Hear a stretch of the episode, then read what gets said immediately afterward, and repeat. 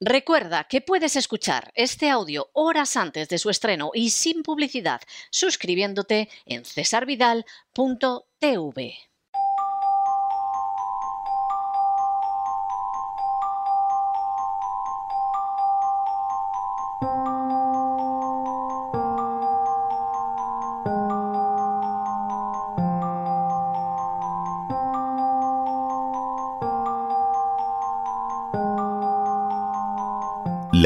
La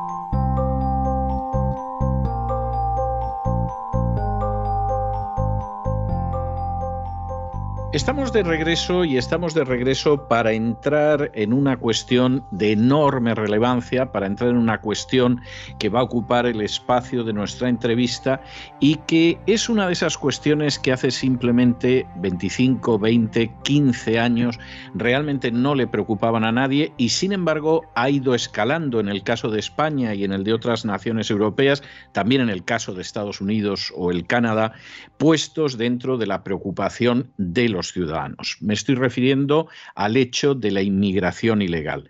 ¿En qué medida esa inmigración ilegal es una inmigración que puede ser asumida, absorbida por el país?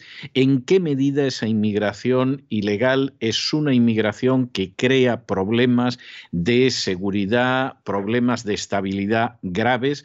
¿En qué medida lo que acaba sucediendo es que se desarrolla todo un colectivo dentro de la sociedad que son víctimas directas y hay que denominarlas así, víctimas de la inmigración ilegal, son algunas de las cuestiones relacionadas con este fenómeno. Fenómeno, por otra parte, que ustedes saben que ha sido aplaudido desde las más diversas instancias, desde las Naciones Unidas al Vaticano, desde las ONGs a los partidarios de la Agenda 2030. Hay gente que considera que la inmigración ilegal es fundamentalmente un fenómeno positivo y que deberíamos pues aplaudirlo incluso de manera literal.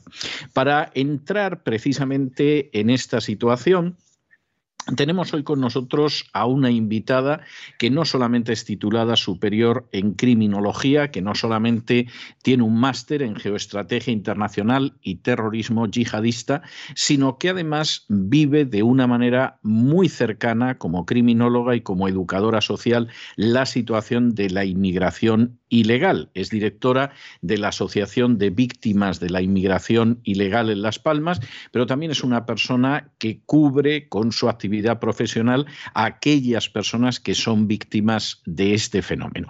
Les estoy hablando de doña María Ángeles Barroso Santana. Doña María Ángeles, muy buenas noches, muy bienvenida. Muy buenas noches, mm, don César. En primer lugar, darle las gracias por, por esta invitación a, debatir en su programa. Primera cuestión que, resulta obligado señalar, porque además yo creo que ustedes han adoptado una posición de una transparencia y de una claridad tremenda. ¿Verdaderamente existen víctimas de la inmigración ilegal? Porque el relato es que los inmigrantes ilegales son las víctimas y de alguna manera nosotros no deberíamos de poner ningún impedimento a su llegada. Pero la existencia de esta asociación parece indicar que hay víctimas de la inmigración ilegal. ¿Cuáles son esas víctimas?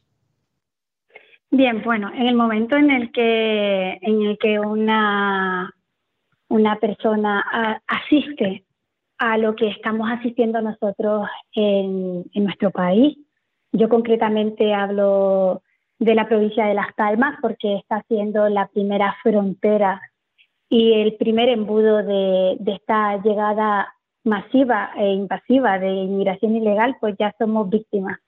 Y en ese sentido, pues es en el que surge la Asociación Víctimas de la Inmigración Ilegal, porque entendemos que no merecemos ser víctimas ante la actitud silente de, del Ejecutivo. Y bueno, por eso nosotros ya pues transmitimos esa relación de ayuda que es totalmente gratuita. ¿En qué sentido son víctimas? ¿Qué es lo que convierte en víctimas a aquellas poblaciones que de pronto se ven asaltadas por la inmigración ilegal? ¿Se produce un aumento de la inseguridad? ¿Se produce una situación de desorden público? ¿Qué es lo que las convierte en víctimas? Bueno, en primer lugar, lo que las convierte en víctimas, ya usted lo, transmitía antes, mm, siempre se ofrece eh, ese perfil de la, de la inmigración ilegal que llega aquí como una víctima del sistema, pero nosotros desde la asociación pues revertimos ese, ese rol. ¿Por qué? Porque mientras la administración se preocupa de ofrecer una visión de la inmigración desde el rol de víctima de un sistema, se niegan a admitir la otra cara de la inmigración ilegal, que es la que se enmarca en una criminalidad real y latente a la que asistimos cada día. Eh, lo que está ocurriendo en estos momentos en España es que, mm, hablando de inmigración, lo ilegal se está aceptando como legal y el gobierno español, sin reparo absoluto, eh, vulnera legalmente lo establecido, adopta medidas insostenibles y antijurídicas en nombre de una supuesta solidaridad por motivos humanitarios y al fin y al cabo, pues el problema en vez de mm, en vez de solucionarse se agrava y se multiplica el efecto llamada. Y en estos momentos asistimos a un drama totalmente mm, desvirtuado de lo que es el problema de la inmigración y es que ahora las víctimas se convierten también en victimarios porque que la criminalidad está vinculada a la inmigración ilegal en una serie de connotaciones criminógenas es real, eso no se puede silenciar. ¿En qué medida la criminalidad aumenta con la llegada de la inmigración ilegal? ¿Estos son fenómenos aislados? ¿Son fenómenos puntuales? ¿O habría que hablar de que se produce un incremento eh, cualitativo importante de la criminalidad con la llegada de inmigrantes ilegales? Sí, bueno, eh, realmente eh, lo que está pasando ahora es que las ONGs a través de sus servicios jurídicos informan a los inmigrantes ilegales de cómo conseguir la residencia a través del propio fraude de ley. ¿Y qué es lo que está ocurriendo? Que mm, realmente nosotros hablamos de violencia inmigrante. Es cierto que, que nos pueden decir que si hablamos con connotaciones racistas, pero no, es real. Asistimos a una serie de delitos conectados a este colectivo de atención y nosotros desde la asociación pues ya hemos analizado tipologías delictivas concretas y conectadas a la inmigración ilegal, como puede ser los bebés anclas. Por ejemplo, son bebés robados en su país de origen que viajan a patera, llegan a nuestro país con quienes son sus supuestos progenitores. Y bueno, gracias a la suplicación de algún profesional que denuncia el caso y se le hace la prueba de ADN, pues se dan cuenta que, que ese bebé no es de, de los que dicen ser sus padres. Eso ya es una tipología delictiva que no se ve en otros colectivos de atención, sino en los inmigrantes ilegales.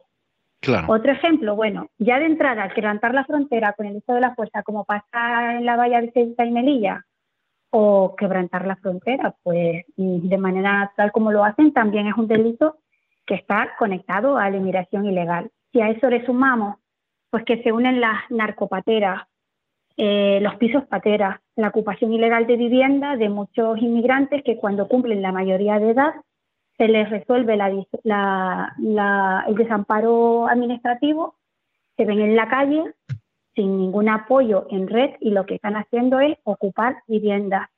También violaciones que surgen en pateras, tanto de menores como de mujeres. Por eso, mm, las mujeres cuando vienen en pateras eh, ellas asumen ese riesgo también, lo dicen, pero lo dicen cuando llegan a pie de muelle. Y a eso se, sume, se, sube, se suma una serie de tipologías delictivas que además vienen amparadas por las propias ONG que colaboran en el proceso migratorio. Y bueno, es un suma y sigue, y al final te das cuenta que debemos hablar de una nueva tipología delictiva que es la violencia inmigrante, igual que que el gobierno de España pues ha incorporado en, la ley de violencia de género mm, tipologías delictivas como la violencia económica o la violencia machista, pues ¿por qué no hablar de violencia, de violencia inmigrante sin la connotación de que nos tachen de, de racistas? ¿En qué medida esos delitos son delitos que repercuten en la población española? Porque es obvio que si, por ejemplo, traen un niño pequeño como si fuera su hijo, ahí la víctima es la pobre criatura, quizá incluso los padres del niño que lo han podido secuestrar. Si se producen violaciones en las pateras, que esto es más que conocido, las víctimas son las pobres mujeres que, efectivamente son objeto de, de una violación, pero hasta qué punto la propia población población española que, está viviendo tranquilamente en Canarias o donde sea, es finalmente una víctima de esa inmigración ilegal. Pues mire, don César, pues en la medida en la que, por ejemplo, en España en el 2021 eh, los delitos aumentaron un 8,5%. Y en todas las estadísticas del portal de criminalidad que tiene el Ministerio del Interior, sí que se, se asienta como, eh, dependiendo de la densidad de población, pues por cada mil habitantes, la tasa de criminalidad de la población inmigrante eh, se duplica casi un 2,6 por encima de los delitos cometidos por españoles si tenemos en cuenta el porcentaje poblacional. Porque mucha gente dice, no, no, no, es que según las estadísticas del 2025, hablando en términos absolutos, Eh, por ejemplo, el 75% de los delitos los cometieron nacionales y el 25% los cometieron extranjeros. Pero si ahora nosotros hacemos una eh, media ponderada con una relación porcentual en base a la densidad de población, es obvio que si el 25% de esos delitos lo cometieron inmigrantes, pues las tasas de criminalidad son el 2,6% más que los cometidos por, por la propia población nacional. Y a veces la gente se queda en el, en el valor absoluto y no en el valor porcentual atendiendo a la densidad poblacional. ¿Y en qué se traduce? Bueno, pues por ejemplo en que todas las políticas sociales se están destinando a la asistencia de, de programas de atención y recursos alojativos para inmigrantes y en cambio pues las políticas sociales relacionadas a la ley de dependencia pues Canarias por ejemplo está a la cola de España en cuanto a la ley de dependencia entonces sí que repercute negativamente porque porque las partidas presupuestarias no se están distribuyendo con equidad para dar respuesta a las necesidades de la, de la ciudadanía en sus términos absolutos. Y bueno, si eso es, sí, perdón. No, no, no, no, dígame, dígame.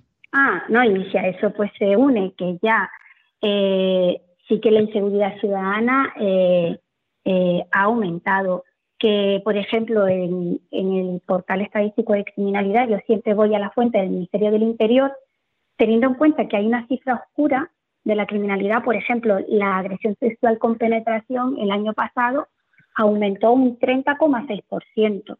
Qué bárbaro. Qué bárbaro. Los delitos contra la libertad e indignidad sexual aumentaron un 20,5%. Los robos con violencia un 8,7%. Son datos objetivos. Entonces, no es criminalizar la inmigración ilegal, pero tampoco es silenciar que están vinculadas en el momento en el que ya hasta los medios de comunicación que antes silenciaban todo este tipo de denuncias porque se, se rendían ante el gobierno benefactor de sus subvenciones, ahora se ven obligados a publicarlas. Medios de izquierda que nunca publicaban este tipo de noticias se ven obligados a publicarla porque ya es un clamor social, porque además se está generando una alarma que el silenciarlo enfatiza mucho más la peligrosidad que, que es vivida por la ciudadanía unida a esa indefensión jurídica por el mismo Estado que debe protegerle. De ahí surgió la asociación. Ahora, de esa eh, necesidad real. Vamos a ver, las cifras que da usted son escalofriantes.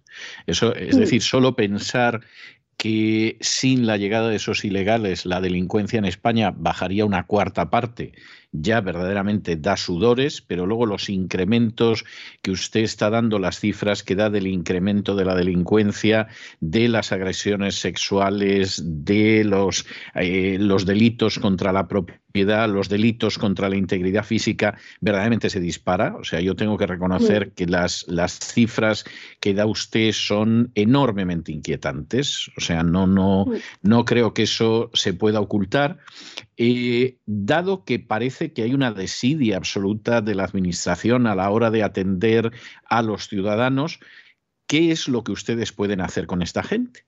Es decir, finalmente, ¿qué hacen cuando de pronto se encuentran con esa gente a la que se ha violado? con esa gente a la que han robado, con esa gente a la que se ha lesionado, etcétera. Eh, eh, tienen ustedes que sentirse, me temo que como una gota de agua en medio del océano. Pues sí, realmente esa es la fotografía a la que asistimos y cómo nos sentimos. cuando, bueno, nosotros cuando decidimos eh, poner en marcha la asociación, que la pusieron en marcha unos compañeros de, de Madrid, especialmente pues porque veían que la fotografía que, que se daba en Baleares, en Murcia, en Madrid, en Canarias era la misma, aunque es cierto que, que Canarias mm, es realmente el embudo migratorio. Claro. Pues al final pues decidimos eh, poner en marcha pues esta herramienta. Así que es cierto que con muchísimas dificultades, ¿por qué? Porque nuestra labor es totalmente solidaria. Nosotros no cobramos por hacer este trabajo, que nosotros lo hacemos de manera altruista, pero lo hicimos atendiendo que todas las llamadas lo primero que decían era me siento perdida, me siento indefenso y a ver cómo voy yo a poner una denuncia y que se ponga en marcha un proceso eh, contra toda esta gente que el, que el gobierno protege. Esto es lo que te dicen todos. Después nosotros sí que es verdad que hacemos un trabajo inicial, analizamos el caso, intervenimos en varias áreas como son la social, la jurídico-criminológica, la victimológica y la psicológica. Y lo que hacemos es pues, trabajar de manera multidisciplinar y acompañar a la víctima en todo este proceso para que al final ella obtenga una respuesta del Estado, que es, en resumen, la justicia restaurativa. Es lo que pretendemos. Pero sí que es cierto que, por ejemplo, una víctima llama a una oficina de asistencia a la víctima del delito y prácticamente casi todos los recursos lo ocupan eh, víctimas de violencia de género y está, el sistema está desbordado. Entonces, la víctima llama, le hacen una asistencia telefónica, le dan una consulta y tiene que esperar a que, bueno, a que le den cita. Cuando una persona es víctima, eh, no puedes esperar una cita, necesitas que, necesita que se establezca esa escucha activa. Entonces, eso es lo que hacemos nosotros de manera inicial. Eh, a nosotros la víctima nos manda un correo electrónico a, la página, al correo electrónico de soporte. Un trabajador social de la asociación es quien hace la primera entrevista inicial por videollamada y tras analizar el caso hace un diagnóstico inicial y entonces ya lo deriva a lo que es el equipo técnico y todos trabajamos en base a, la prioridad. Es verdad que para cada víctima su caso es prioritario. Pero después cuando te, cuando te pones a hablar con la víctima, pues algunas lo que necesitan es ser escuchadas y poner la pertinente denuncia.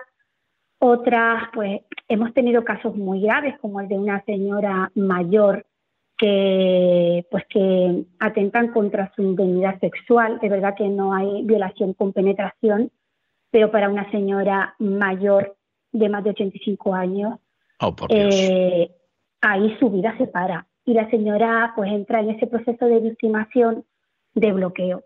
Entonces pues hay que empezar a trabajar con ella, esa, esa fase de reorganización emocional y es complicado. Y a día de hoy en los recursos externos ese, ese servicio no se da desde el alma. Está todo como muy institucionalizado y la verdad es que yo, ahora que estoy hablando con usted, me llegan casos a la mente, casos recientes, y, bueno, uno tiene que tener esa distancia técnica, pero es imposible, tienes que trabajar desde el alma. Y cada víctima es una nueva historia. Pero eh, asistimos a ese drama. ¿Y cuál es el problema? Que, por ejemplo, nosotros no, no nos acogemos a subvenciones públicas porque no reunimos los criterios que la Administración considera que debemos reunir para recibir subvenciones públicas, porque nuestro colectivo de atención confronta con el colectivo de atención de la propia Administración. Y estamos ahí en, un, en una controversia, pero no podemos negar el drama al que asistimos ante muchas víctimas. Después, también es cierto que hay víctimas que cuando les pasa eh, no voy a decir que empiezan a, desarrollar cierta animadversión, pero es que ahora eh, sales por la calle y en cualquier lugar hay grandes masificaciones de inmigrantes ilegales, que por ejemplo aquí en Las Palmas ocupan los parques infantiles. Ya los niños, las familias no van a esos parques infantiles con sus hijos se han convertido en puntos de encuentro de inmigrantes ilegales. Y pese a que asociaciones, el movimiento vecinal intenta llevar a la propia administración que siente indefensión, pues la única respuesta es que tenemos que tener esa mente aperturista a la multiculturalidad, que a mí me parece de una respuesta de una frialdad absoluta. Sí, o sea, la respuesta a la multiculturalidad es que sus niños no puedan ir a jugar al parque. Que mm, por cierto, además se ha, costeado con sus impuestos, claro. Es decir, usted paga impuestos para que haya un parque o haya una serie de espacios urbanos que ha pagado usted y que no va a poder utilizar, pero que sepa usted que eso es multiculturalidad. Bueno, Así es. es. Verdaderamente. Y aquí, mm. sí, sí. Y aquí, aquí, por ejemplo, en, uno, en unas zonas habilitadas para hacer deporte al aire libre, pues antes mm, cualquier persona iba a hacer deporte a las 6 de la tarde o a las 6 de la mañana y ya han habido varios casos que a las 6 de la tarde personas haciendo deporte grupos de magrebíes les han atacado, les han cortado el cuello, inclusive por robarle una cadena, que gracias a la, a la respuesta inmediata de la propia ciudadanía que está por ahí haciendo deporte, que les han socorrido, pues han podido salvar la vida. Eh, gente joven a los que les roban las bicicletas. Pues a nosotros nos hablaba un padre que en menos de dos meses a su hijo le han atracado ya dos veces pues un grupo de presuntos menas.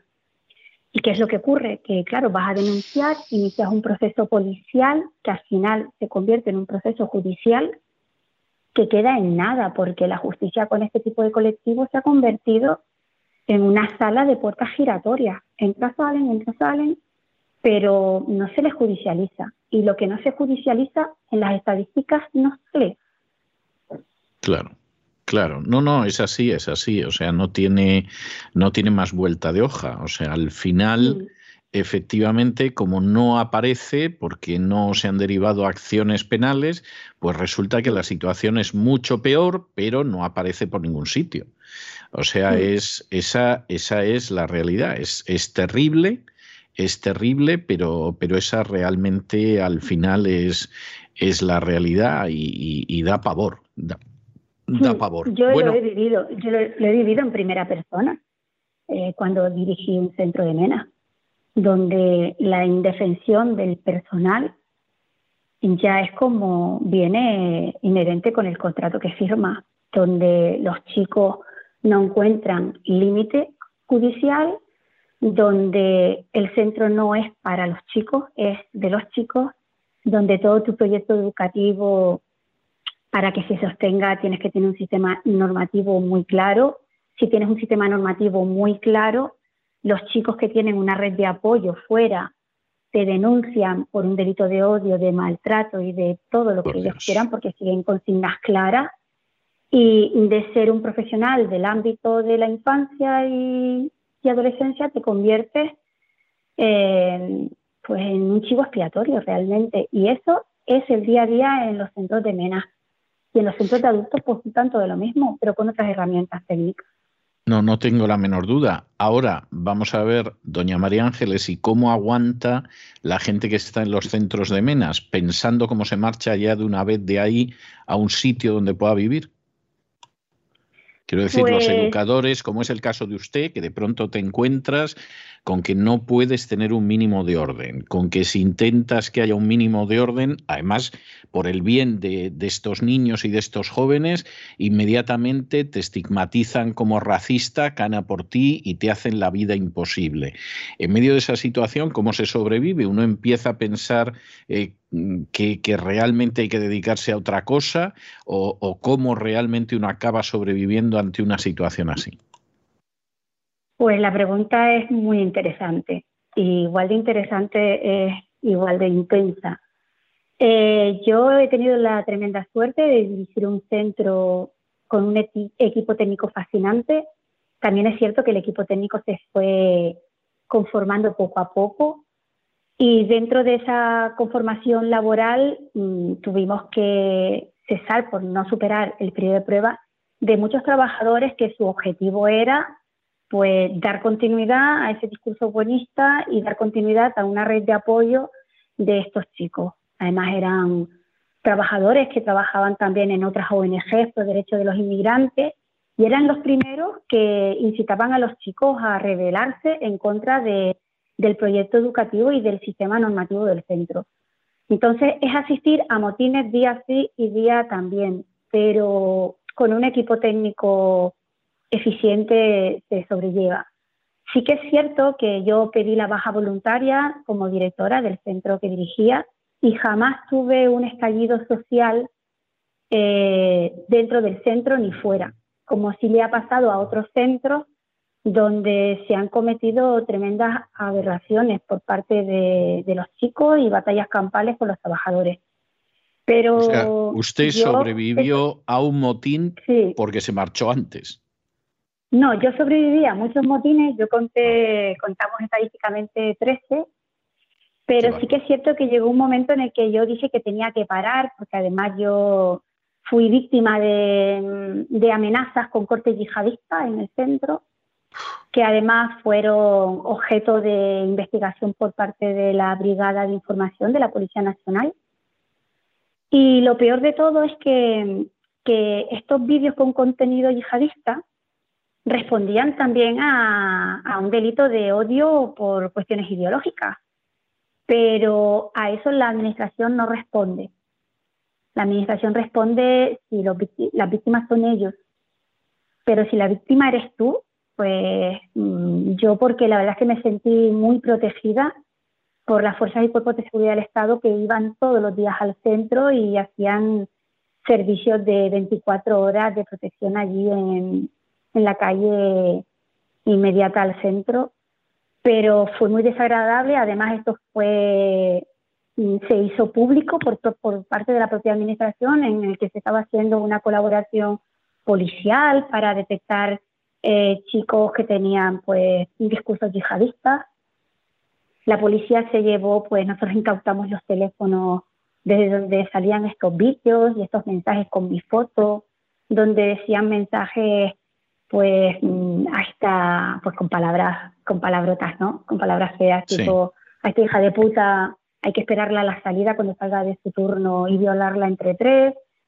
Y bueno, pues aparecían vídeos donde le cortaban la cabeza a, pues a un infiel y ponían mi foto y no es agradable, pero sí que es cierto que yo nunca, nunca tuve miedo de hacer el trabajo que hacía porque lo hacía desde mi vocación, trabajando con la infancia y la familia. Mi trabajo era un trabajo de intervención educativa y social, de donde vinieran.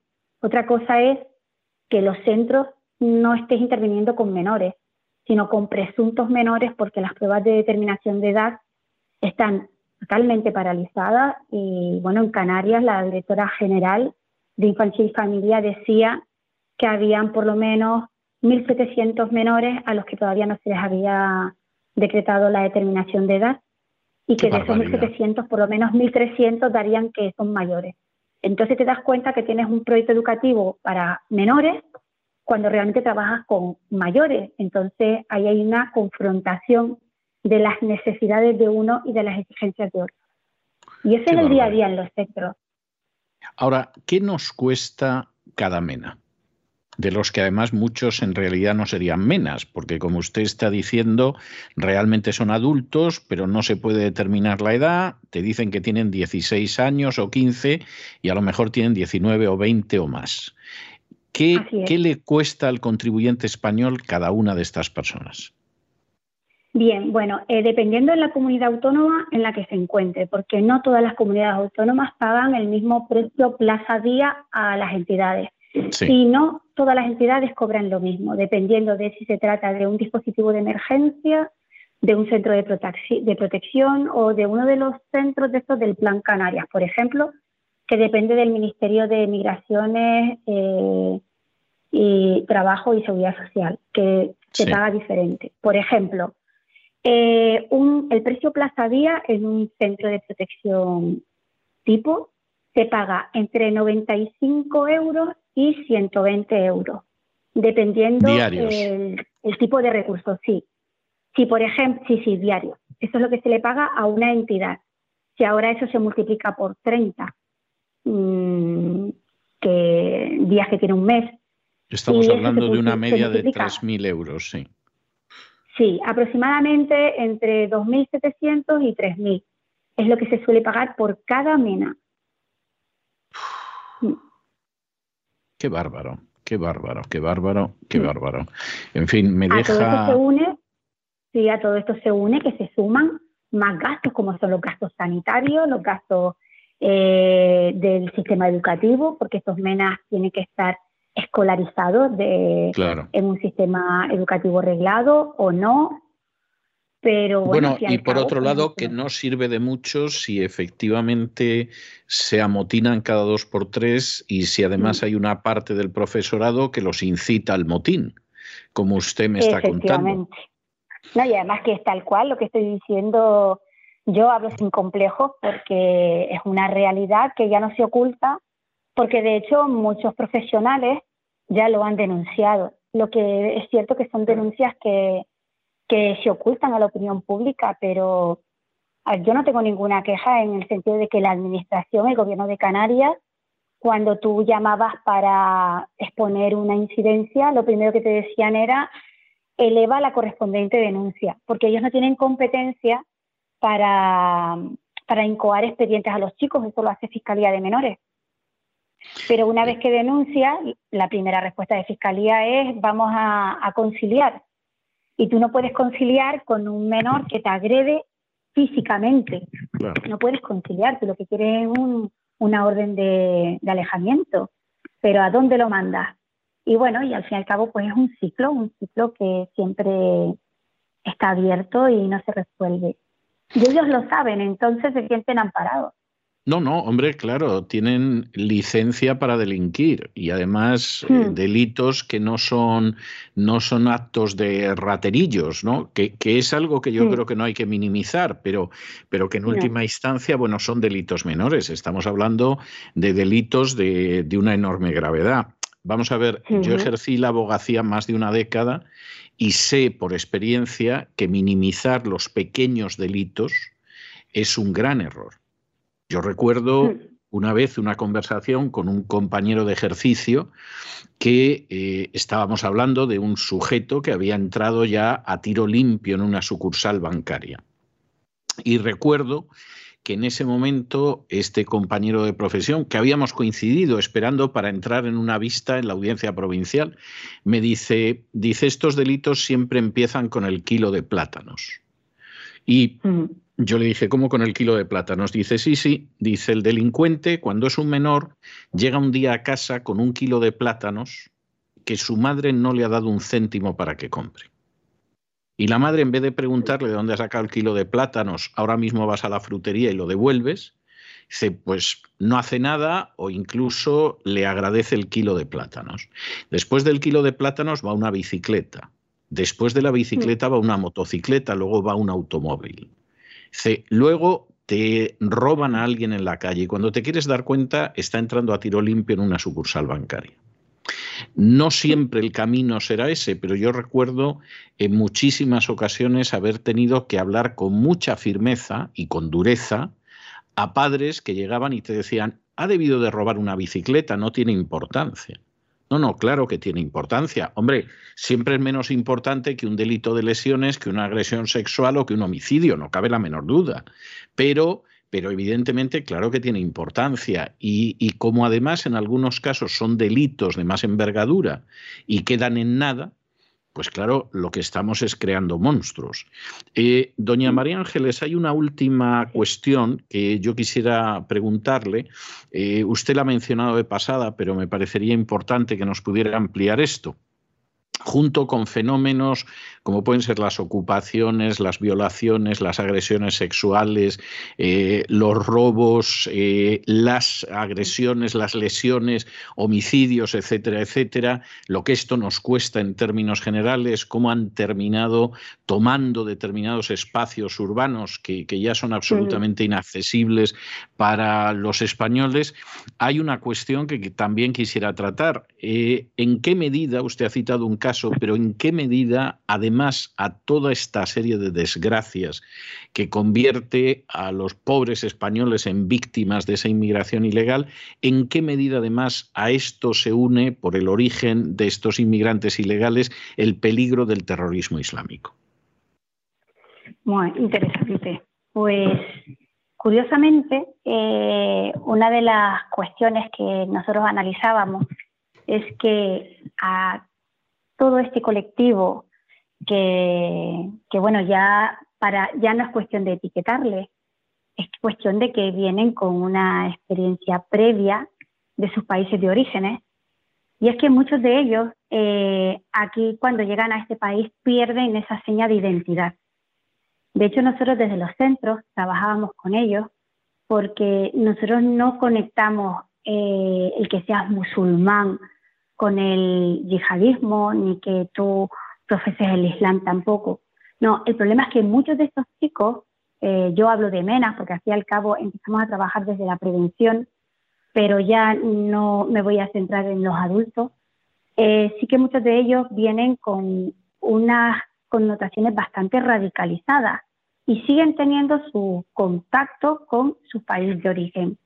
¿Y qué es lo que ha pasado? Que en torno eh, a esta inmigración ilegal, eh, como no se hace filtro en la llegada, eh, bueno, no es un secreto que, a bordo de pateras han venido terroristas yihadistas que gracias a la encomiable labor que hacen nuestras fuerzas y cuerpos de seguridad del Estado han sido detectados, no de entrada, pero sí por un seguimiento previo.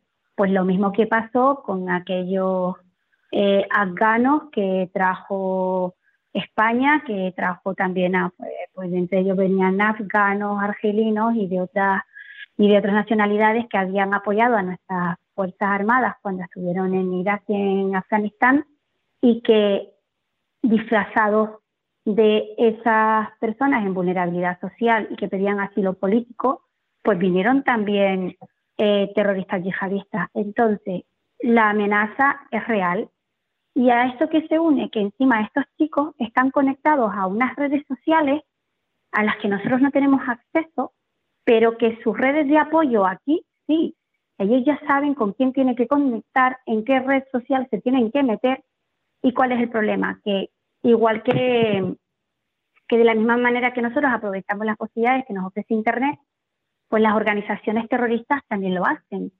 Y más allá de poder realizar esta actividad relacionada para coordinarse entre ellos, ahora lo hacen para utilizarla como propaganda para llegar a todas esas a todos esos perfiles que ellos ven como cercanos a ellos que vienen inmersos dentro de, de estos flujos migratorios. Entonces, la amenaza es real, ¿por qué? Porque estas organizaciones terroristas en sí están operando ahora en Internet pues con, con otros motivos y ahora desde los centros de menores y especialmente, pues sí que se están captando y adoctrinando a, chicos para que formen parte de estas bandas terroristas. De hecho, ya estamos asistiendo día a día a las bandas criminales que están formadas por Chernobyl, que son como las bandas latinas, pero de MENA. Y bueno, en, en Barcelona concretamente y en Las Palmas, pues ya ya se están conformando bajo la atenta mirada del Ejecutivo. Pues en fin, eh, no le voy a negar que me deja sin respiración, doña María Ángeles, porque verdaderamente, eh, primero, primero ante un problema que es de enorme gravedad y que creo que usted ha sabido expresar con una claridad y una tersura y, en fin, de una manera desde luego envidiable, que, surge precisamente de la persona que tiene que estar ocupándose de esto a diario y que es la voz de la experiencia y además una experiencia más que aquilatada y más que sólida y, y más que grave, ¿no? Por la situación que hay. Pero claro, lo tremendo del asunto ya no solamente es que uno ve el problema en varias de sus facetas, sino que además uno se queda sobrecogido viendo que una parte del sistema es indiferente a intentar solucionar esto y hay otra parte incluso del sistema que atiza los motines. ¿no? Es, es algo que verdaderamente eh, acaba sobrecogiendo porque uno dice, bueno, no sé en qué está pensando una parte de la sociedad española, desde luego con una absoluta indiferencia ante el sufrimiento de la parte mayoritaria de la sociedad española que efectivamente son las víctimas de esta inmigración ilegal. Doña María Ángeles, me va a permitir que le dé las gracias por este tiempo que nos ha dedicado usted de una manera tan gentil, tan documentada y tan amable, y me va a permitir también que, aparte de darle las gracias, la emplace para otra ocasión en el futuro porque no me cabe la menor duda de que vamos a tener que contactar con usted en alguna otra ocasión precisamente para abordar, eh, no voy a decir el problema, no, el, el, rosario de problemas que hay vinculados a esa inmigración ilegal y a las víctimas de esa inmigración ilegal de las que nunca se habla, que no tienen voz pública y que además cada vez que abren la voz procuran silenciarlas. Muchísimas gracias por mm. todo, doña María Ángeles, y muy buenas noches. Muchísimas gracias a usted, don César. Ha sido un placer formar parte de, este espacio. Gracias a todos los oyentes. Y bueno, mm, reiterar mi agradecimiento y, un abrazo fortísimo. Y hasta pronto. hasta pronto.